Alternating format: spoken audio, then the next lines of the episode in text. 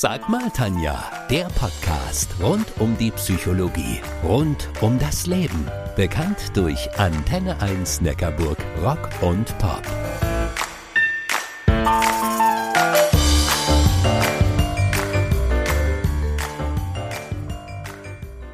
Der Markt für psychologische Ratgeber boomt. Bücher, Coachings, Workshops und, und, und. Tagtäglich bekommt ihr Tipps, was ihr tun sollt und was nicht, um glücklich zu sein, um eine gute Ehe oder Freundschaft zu führen, um ein geniales Leben zu haben.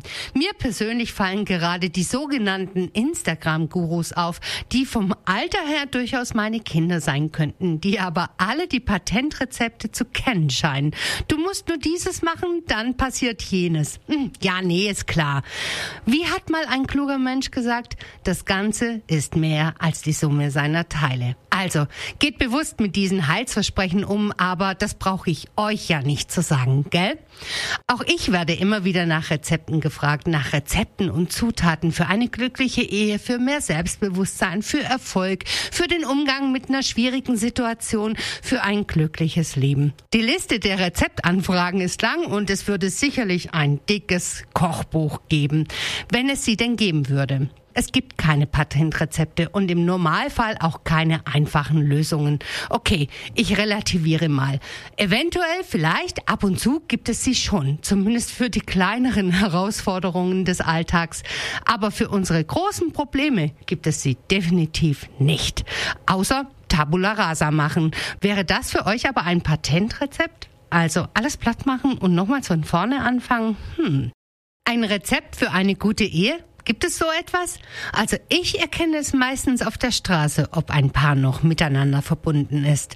Und zwar daran, ob sie auch noch im fortgeschrittenen Alter Händchen miteinander halten.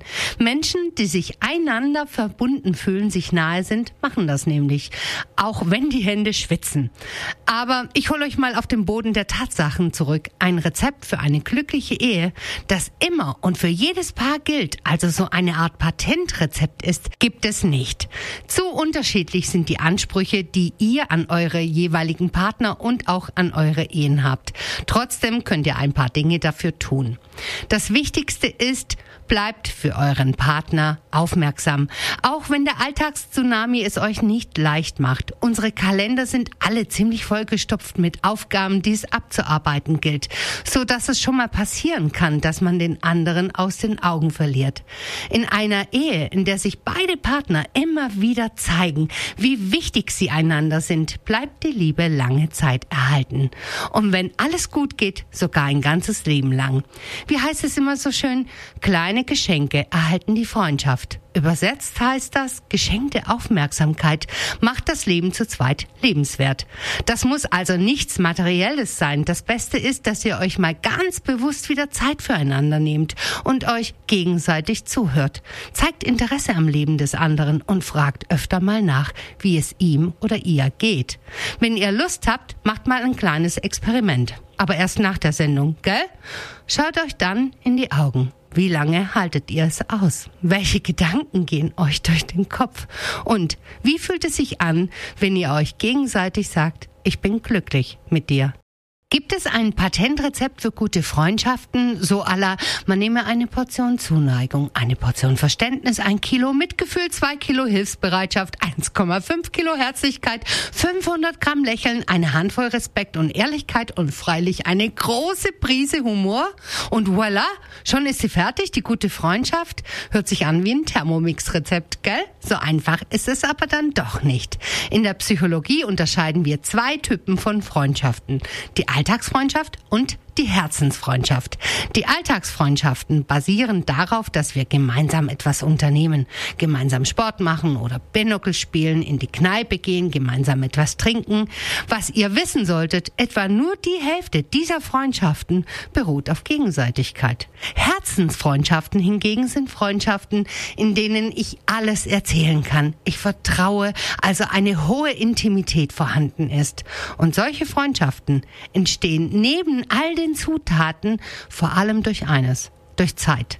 Eine Studie fand heraus, um vom Bekannten zum Freund zu werden, braucht es mindestens 50 gemeinsame Stunden. Und um vom Freund zum guten Freund zu wechseln, sind weitere 90 Stunden nötig. Und dass daraus dann ziemlich beste Freunde werden, sind nochmals ganze 200 Stunden Beisammensein notwendig.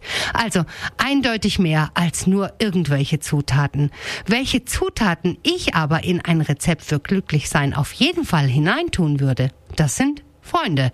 Aus der Forschung wissen wir nämlich, Freunde machen glücklich und gesund. Das Streben nach einem glücklichen Leben. Für viele von uns ein Lebensziel. Dabei stellt sich aber die Frage, was genau macht uns eigentlich glücklich? Wenn es schon für eine glückliche Ehe oder für gute Freundschaften kein Patentrezept gibt, gibt es wenigstens dafür eine Anleitung? Hm, äh, äh, ich muss euch enttäuschen. Leider gibt es auch hier kein Patentrezept. Vor einiger Zeit aber hatte ich mal eine Sag mal Tanja Sendung mit der Glücksforscherin Maike von den Bohm. Und Maike gibt zwei ziemlich gute Tipps, damit es klappt das mit dem glücklichen Leben? Erstens, pflegt eure Beziehungen. Tut also was dafür. Egal ob Partner, Familie, Freunde oder Kollegen. Begegnet den Menschen mit Respekt und Höflichkeit. Wie wäre es, wenn ihr eurem Mann heute mal eine Extrawurst vom Metzger mitbringt? Oder ihr Männer, das Blümchen fühlt sich schöner für uns Frauen an, wenn es nicht nur zu diesen Daten wie Muttertag, Valentinstag oder Geburtstag kommt.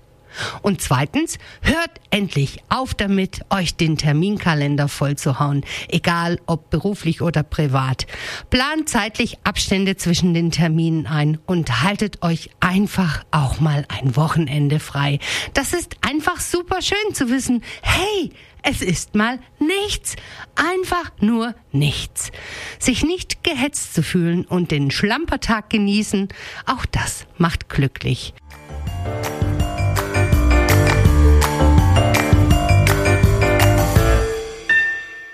Das war Sag mal Tanja, der Podcast rund um die Psychologie, rund um das Leben. Bekannt durch Antenne 1 Neckarburg, Rock und Pop.